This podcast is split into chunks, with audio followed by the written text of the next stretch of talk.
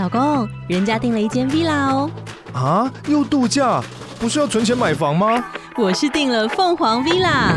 哇，竟然有千平花园，十五项休闲公社，回家就像度假哎！而且花园比房子还要大呢，还有我最爱的游泳池，耶！龙大营建 villa 生活，十年防水保固，二至三房，零七三九八五五五五，凤凰 villa。历史上有很多有名的骗子跟诈骗案，这些人找到漏洞，掌握人们想投机的心理，成功骗取他人财物。在众多金融诈骗中，二十世纪初期有位意大利诈欺犯查尔斯·庞氏，他成功诈骗了上亿美金的资产，成为一桩经典案例。人们将类似的作案手法称为庞氏骗局。究竟这起案件是怎么发生的呢？Hello，大家好，欢迎收听周报时光机，我是主持人派翠克。今天的内容哦，是之前一位粉丝哦，他的匿名叫做你好，希望听的主题啦。他说他想听的内容是有关影响民生或战争的经济事件。我一开始其实原本想说要来讲亚洲金融风暴了，一九九七年那个时候，但最近这个诈骗案件真的太多了，新闻上、网络媒体都在疯狂的播送，让我想到说，诶，不如来介绍一下庞氏骗局的由来好了。庞氏骗局这个名词是怎么来的哦？具体上，它又在形容什么样的诈骗手法？那在开始今天的内容之前呢，啊，派翠克可以来跟大家分享一下。上礼拜我跑去跟另外一组 Podcaster 轻描淡写的节目里面，就是吃糖聊天啦。我录音的当下真的是有点，就太久没吃这么多甜食了，吃糖吃到有点呛掉。所以如果你想听派翠克在分享自己吃糖闲聊的干话，欢迎到各大 podcast 平台去搜寻“轻描淡写”，写是写意的写哦。那这个节目其实它也是比较偏向创作小说类啦，喜欢听这种很多声音啊，呃，这种音效丰富一点的，也可以去听一下他们的节目。那如果有听众，你们有想要听的主题，像这位粉丝一样投稿的话，也欢迎到资讯栏下方的表单进行填写，告诉派翠克对于本节目的想法。那、啊、如果听众朋友你有许愿的话哦，我个人是希望大家可以到 Apple Podcast，就是帮小弟留个好评啦，五星评论这样子。如果呢还能抖那个一两杯的手摇饮的钱，哦，那我会更感动，好不好？那就谢谢大家。接着我们就来开始今天的内容吧。首先，先来讲讲庞氏骗局的定义是什么。一般来说，就是打着高报酬、低风险的名号，吸引一批又一批的投资人进场参与。当第一批投资人进来之后呢，通常这个开场啊，这个庞氏骗局的庄家就会跟他们说：“哦，我跟你保证有高额的报酬，而且通常都不会太难达成。”一开始，投资人真的会拿到这些保证的获利。但是随着这个参与的人越来越多，后续的金钱不够支应的时候，那么庄家的保证获利啊，就会从这个下一波进场的投资人拿他们来投资的钱进行支付哦。简单来讲，就是等于说第一批投资人他们真的可以拿到钱，庄家就借由这些人获取信任，然后就可以拉拢更多的新人进场嘛。那这个金钱的这个大小就会越滚越大，接着就是一批又一批的韭菜不断的进场。然后这个拿学弟的钱来当做学长的报酬，越滚越大之后呢，庄家就会连根拔起，直接卷款而逃，完成一次所谓的庞氏骗局。总归一句话就是说，第一批投资人的获利是来自后面一批投资人的钱，有种挖东墙补西墙的概念哦。直到这个循环被打破的时候，一切就会崩盘，而庄家就会趁机收割，从中海捞这些投资人的积蓄。那么庞氏骗局为什么叫做庞氏骗局呢？这就要来介绍一下我们今天的主角啦，来自意大利的金融诈骗犯 Charles Ponzi。庞氏早年在意大利，其实家境还算不错，小康啦。不过后来上了当地的罗马大学，结交了一些损友哦。四年的 University 真的是由他玩四年，他成了一个败家子，不仅搞到家庭濒临破产，大学也没有读完。那在庞氏当时生活的时空背景下，十九世纪末，欧洲其实有不少人都会移民到逐渐工业化的美国去干嘛？去闯荡嘛。庞氏的父母呢，看着自己一事无成的儿子啊，他们都有点无奈啦，就建议说：“庞氏啊，不如你就去美国闯一闯嘛，反正你在意大利已经是变成败家子了，毕竟很多人他们观察到，是从美国回到意大利啊，似乎都累积了不少的资产哦。于是庞氏在一九零三年的时候搭船来到了美国。这段航行，在他后来接受媒体访问的时候，他表示他是带着二点五美元的现金和准备赚一百万元的梦想抵达了美国哦，所以他怀抱着非常大的梦想哦。好笑的是，他其实呢在船上就发挥了好赌的本色，把带去美国的最低生活开销也全部赔进去了。所以来到美国的庞氏啊，可以说是身无分文。庞氏来到美国第一个地方踏入的就是波士顿。他先是在这边打起了零工，跟人交流的过程啊，学习英文。不过纨绔子弟受不了没有钱的日子啦，很快就开始动起了歪脑筋。他先是因为偷窃哦，被他们公司老板辞退，后来辗转又跑去了加拿大魁北克的一间银行工作。然而银行最终也因为放贷的款项收不回来而倒闭，据说还有做假账的问题。然而这段银行的工作啊。也让庞氏熟悉了一些金融领域相关的一些工作事务。后来因为在加拿大工作也失利啊，他没有钱回到美国，庞氏又动起了歪脑筋，他做了一张空头支票，想要瞒天过海。结果呢，这个空头支票被警方给识破了。后来庞氏就入狱三年。一九一一年的时候，庞氏出狱了，但他还是决定要从加拿大回到美国，但是一样没有钱啊，那要怎么办呢？所以呢，他又只好参与了一场非法移民的偷渡行为，结果好死不死哦，有个虎狼雷阿丢啊，又被美国的警方判刑，关了两年。不过出狱后呢，也如愿以偿的回到了美国的领土啦。回到美国之后，他一样过着打工的人生哦。后来庞氏遇见了一位水果摊老板的女儿，叫做玛利亚，同样来自意大利哦，同乡，这看起来特别的有感觉。相处没多久之后呢，庞氏就跟玛利亚求婚了。尽管玛利亚后来得知哦，庞氏的过去其实前科累累哦，不管坐过牢啊、诈赌啊、诈欺啊等等的，但她还是毅然决然嫁给了庞氏。而庞氏呢，也开始在岳父的水果摊帮忙进行卖水果。只能说，爱情的力量胜过一切啊！庞氏虽然接了这个玛利亚他老爸的水果摊。也没有把水果摊做起来，终究还是被庞氏做到倒闭了哦。他只好用仅剩不多的财产，替自己成立了一间翻译工作室，主要帮忙翻译欧美两国之间的书信往来。他还在这段时间呢，因为接触到各国不同的商务人士嘛，整理了一本所谓的 Trader's Guide，就是有点交易守则的感觉，里面包含了各种商务人士的资讯啊，像是地址啊、相关的业务啊等等的。可惜当时哦，美国人其实不太买单庞氏这样的书籍啊，所以庞氏也没赚到什么钱。但他也因为这份工作萌生了投资诈骗的念头。为什么会这么说呢？原来啊，当时庞氏在美国收到了来自欧洲的信件时，他发现上面都使用了所谓的国际回信邮票券。这种票券呢，在跨国的书信往来上，可以解决各国之间邮票不同的问题。简单来讲哦，就是国际回信邮票券可以让收信人去邮局兑换他们国家的邮票，方便不同国家的人来进行书信往来。那当时的时空背景，一九一九年左右，当时是这个第一次世界大战刚结束没多久嘛，欧洲呢正遭遇这个通膨的问题啊，这使得欧洲的购买力远远不及美国。但在国际回信邮票券这个对等交换的前提之下，这中间的利润就跑出来了。什么意思呢？我来举个例子哦。假设今天在美国跟意大利，你要书信往来，用了一张这个国际回信邮票券，寄一封信都是十元，可是意大利是用十里拉，美国呢是十美金，这两者之间的差异就产生了利润哦。毕竟市场上十美金可以买到的东西，远比十里拉来的更多嘛。那当时庞氏就发现了这个漏洞，他发现，诶。里拉可以这样对等交换美金，那不就血海了吗？所以他看到这个其中的投资商机哦。据说当时他估算，扣除手续费的话，一张意大利的邮票换成一张美国的邮票，可以翻出四倍的获利。想到这里，庞氏直接本业就放弃了哦。这个那么好赚的投资商机，怎么可能不做吗？于是他全心全力来搞这个套利的投资啊。一开始，庞氏找了很多的银行，但没有一家银行要鸟他，可能之前前科太多了。后来，他找上了一些在波士顿结交的好友啊，希望透过集资的方式来干一票大的。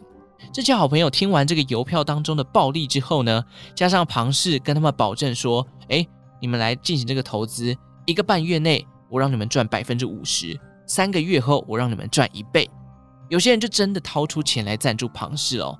那庞氏呢，也展开了他的套利计划。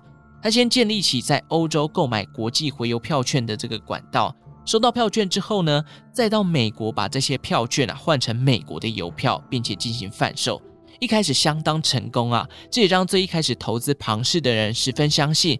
诶，原来赚这四倍的这个获利啊，这么简单呢、那随后，庞氏累积资产，一九二零年初开设了自己的证券公司，专门就是做这个国际回邮票券的业务。随着这个高报酬的消息被第一批的这个投资客传出去之后啊，开始越来越多人上门想要投资这笔生意，这当中的利润也就越滚越大。可是很快问题就来啦，这么大量的邮票是要怎么兑现哦？市面上也没有这么多人在买那么多的邮票嘛。有些人投资的金额一口气呢，甚至可以买到一卡车的邮票数量。但问题是，如果这个邮票没有办法变成现金，那一样就只是邮票。庞氏在把生意做大之后，他就发现了这个 bug。那这个窒碍难行的部分怎么办呢？庞氏也没有想办法解决。但是为了不让这个好不容易滚起来的庞大利益泡沫破裂哦，他决定把新一波投资客的钱当做支付前一波投资客的利息。那这个泡泡就越吹越大，而且非常的快速。到了一九二零年的七月底，庞氏光是一天的收入哦，就超过了二十五万美金。要知道，当时的二十五万美金换算成现在啊，大概等于三百七十万美元。那如果再换算成台币，就九千多万的新台币嘛。诶，一天就赚九千多万哦，夭寿，我真的是削爆了。不过很快就有人发现，当时参与这项计划的投资总额。如果换算成市面上有的国际回邮票券，总共超过一点六亿张啊！但是这个市面上流通的邮票券总共也才二点七万张，你哪来的那么多的数量去做这个变现的动作？到底要怎么处理这么庞大的资金？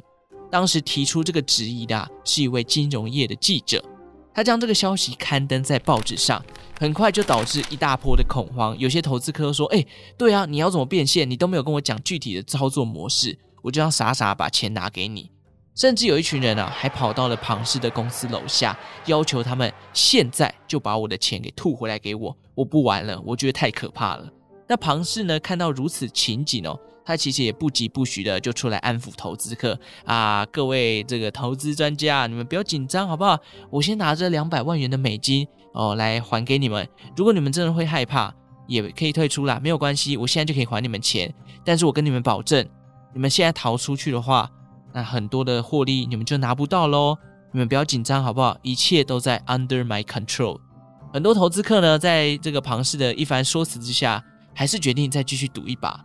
然而到了八月份，庞氏公司底下有一位公关人员叫做威廉哦，他掌握了庞氏非法洗钱的证据，于是他就去这个踢爆，揭发了庞氏这一年多来的骗局。接着，很多的金融监督单位啊，也查核了庞氏旗下的公司财产，才发现他确实没有那么多的现金做周转哦。洗钱的罪名很快就落到了庞氏的身上。此时，这个邮票的泡沫就破裂了，连带许多投资这个计划的银行跟商人也宣布破产。根据后来的统计啊，当时损失的金额大约等于现在两亿美金的价值。庞氏被指控多起的诈欺罪，入狱服刑之后呢，他的晚年生活啊，几乎都在监狱里面度过。一九三四年呢、他在美国获得释放，并且被政府遣送回意大利。一九三七年啊，玛利亚也离开了他，他的老婆。而因为庞氏自己恶名昭彰，让他在自己的祖国意大利也活不下去了。最后呢，他跑到巴西来回归本业，在那边当起了翻译。最终，一九四九年，庞氏在巴西里约的一间医院中去世。而他造就的庞大的诈骗计划，也成了日后人们对这种后人投资、前人获利的诈财行为称为庞氏骗局。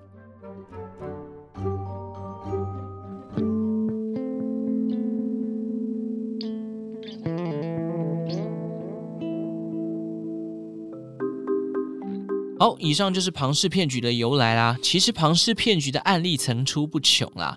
通常最一开始都打着这种“哎，高报酬的获利”的旗号，然后保证你一定拿得到，没有什么太大的限制哦。然后就会去吸引一些投资人，用一笔可能不是太大的资金去做一些尝试。等到获利的甜头真的拿到了，胃口被养大了，投资的金额就会跟着变大，然后就会假后到修补嘛，越来越多人就进来，那诈骗的温床就建立好了。台湾最有名的庞氏骗局呢，应该就是发生在民国七十到八十年期间的鸿源案。那个时候我还没出生啦，但这个案子呢，被视为台湾史上最大型的诈骗案。不知道听众有没有经历过那段期间哦？或者呢，听众朋友，你们的爸妈可能都知道这起鸿源案这个事件哦。当时有多夸张呢？因为台湾有许多退休的军公教啊，在那个时候开始会拿到退休俸。可是台湾那时候的投资管道跟投资工具不像现在这么多元哦，什么 ETF 啦、虚拟货币呀、美股啊等等基金什么的，因为工具不是这么的发达，而且资讯也没有那么透明，进而就造就了很多所谓的地下投资公司。当时有一个以沈长生为首脑的老鼠会，叫做宏源集团，他们标榜的是什么呢？高利率的投资哦，每个月给你四趴的利息，一年下来就有四十八趴的利息可以领。等于说，两年后你投入的资产就可以翻倍。要知道当时哦，一年的定存利率也不过就十趴左右。虽然现在看起来还是很赞啊，毕竟现在才一趴多，还两趴，但跟四十八趴来相比哦，这个差距真的是非常的大哦。所以宏源集团呢，为了吸引大家一次买入多一点的股份，它除了提供这么高利率的报酬之外，还会依照投资人投入的资金来做分配等级，甚至呢。你投资的金额够多的话，你还可以变成会员来拉下线赚所谓的介绍费跟业绩奖金。那就像前面所讲的，一开始这种操作模式啊，都会让投资人先尝到甜头。很多人都靠着这种方式钱滚钱啊，觉得沈长生沈董哇，创造了一种这么好赚钱的方式，是神懂啊，神啊，神明的神啊，所以原来赚钱这么简单哦。投资人甚至还会聚在一起开所谓的团结大会。在大会中啊，司仪就会慷慨激昂地做一场演说，表示说自己啊，在遇见鸿源之前啊，是一只连鸡腿都舍不得吃的穷人。但后来呢，加入了鸿源集团之后，赚钱变得很容易，什么山珍海味对他来讲就像零食柜一样简单啊。今天吃龙虾，明天吃鲍鱼那种感觉哦。那在各种洗脑、各种精神喊话之后呢，久而久之啊，大家对于宏源的信任度也来到了顶点。一九八八年，鼎盛时期的宏源集团租了当时位在台北南京东路的中华体育馆。结果当天这个团结大会，宏源集团的工作人员在体育馆里面放冲天炮，一不小心这个冲天炮射破了这个体育场的顶端，结果造成了场馆的顶部起火燃烧。据说当时还出动了几百名的警消，才把火势给压下来。不过宏源集团呢、啊，在当时很多人的眼里哦，都是一个佛心而且很好赚钱的公司，所以参与其中的大部分都是信仰充足的投资客啦。那宏源集团在中华体育馆烧掉之后呢，也很阿萨利的说：“哦，我要给中华体育馆的重建就由我们宏源出钱。”哦，那会员就觉得哇，这个负责任好公司啊，在一片这个叫好声之下呢，最终啊，这个南京东路四段的中华体育馆原址。到现在哦，二零二二年哦，还是空地一片。根据今年二月的新闻表示，原本那块空地的审查资料没有通过啦，后续相关的这个基金会跟人士也没有再送件，所以这个重盖看起来是遥遥无期。毕竟新的资料都还没有送去审核嘛。那为什么宏源集团没有负责重建呢？原因就是在一九八九年的时候。这个立法院啊，他们针对了银行法进行修法，开始强力的打击所谓的地下投资公司。宏源集团这么大一个目标，当然会被盯上嘛。新加入的人信心不足，很快就把自己的金钱给赎回了，造成所谓的挤兑风暴。大家都想把钱换回来，资金快速收回的状况下，宏源集团就会撑不住。然而，宏源集团在面对挤兑风暴的时候，第一时间还是在这个团结大会上安抚他们的投资会员。沈董强调：“哎，大家不要紧张，明天会更好。”场面一样搞得很浩大、很壮观啊！然后大家都是精神喊话，非常的有信仰，这样子，为的就是什么？增添大家的信心嘛。但是空有信心有个屁用啊！原本每月四趴的这个利率啊，一路调降到一点四趴。后来呢，这个政府的法务部还介入了调查，并且起诉了宏源集团的相关负责人，当然就包含了沈长生。最终，超过十六万名的投资客哦，还有近千亿的资金全部遭殃。之后，在针对宏源案的审理的过程当中，据说一开始还有人认为是司法在迫害宏源集团，就看人家眼红那种感觉，不相信他们的沈董是在诈骗哦。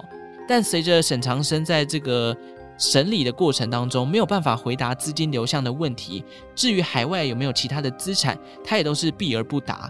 投资人几乎就是看穿了这个沈董哦，你这个手脚已经被看破了，信心几乎崩溃啊。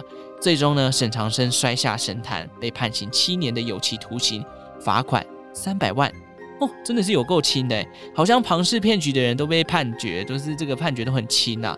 我觉得这根本就变相杀人。你想嘛，有些人是把自己毕生的积蓄都丢进去里头，结果啪一下全没了。加上有一些是退休族，诶，都是退休的军公教，老本没了，往后的日子是要怎么过啊？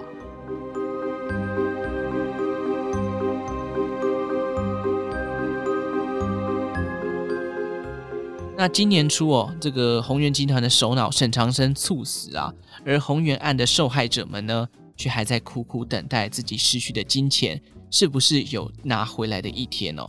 只能说天下没有白吃的午餐，所有投资都是高报酬伴随着高风险，所以如果有这种高报酬低风险的投资哦，拜托一定一定要很小心哦。这几个月诈骗的新闻那么多，大家还是要保持警觉啦。我觉得很多时候都是啊、可能日子太苦啊，或者觉得自己的日子越来越走下坡了，所以才会想说啊，反正也没有什么好失去的，不如就赌这一把。但是这一赌下去，可能连你的命都会失去了。更何况，大家换个角度想嘛，现在诈骗集团的手法都在不断的翻新、不断的更新。想想看，想骗你的人都这么努力了，想尽办法要来骗你了，怎么还会认为说自己可以用非常轻松写意的方式就赚到十万、二十万的这种获利呢？是不是？所以不要让欲望去盖过自己理性判断的一面啦。好啦，感谢大家今天的收听哦。如果喜欢周报时光机的节目呢，也请订阅我的频道。如果觉得这集内容不错的话，也可以花你小小的钱来抖内我哈，或者是留下五星好评给我一点鼓励。怎么办？讲完抖内，讲完这一集诈骗，然后叫人家抖内哦，觉得自己有点伪诈骗感了。哎，没有没有，纯粹只是抖内而已，好不好？创作者呢也是很需要被鼓励的。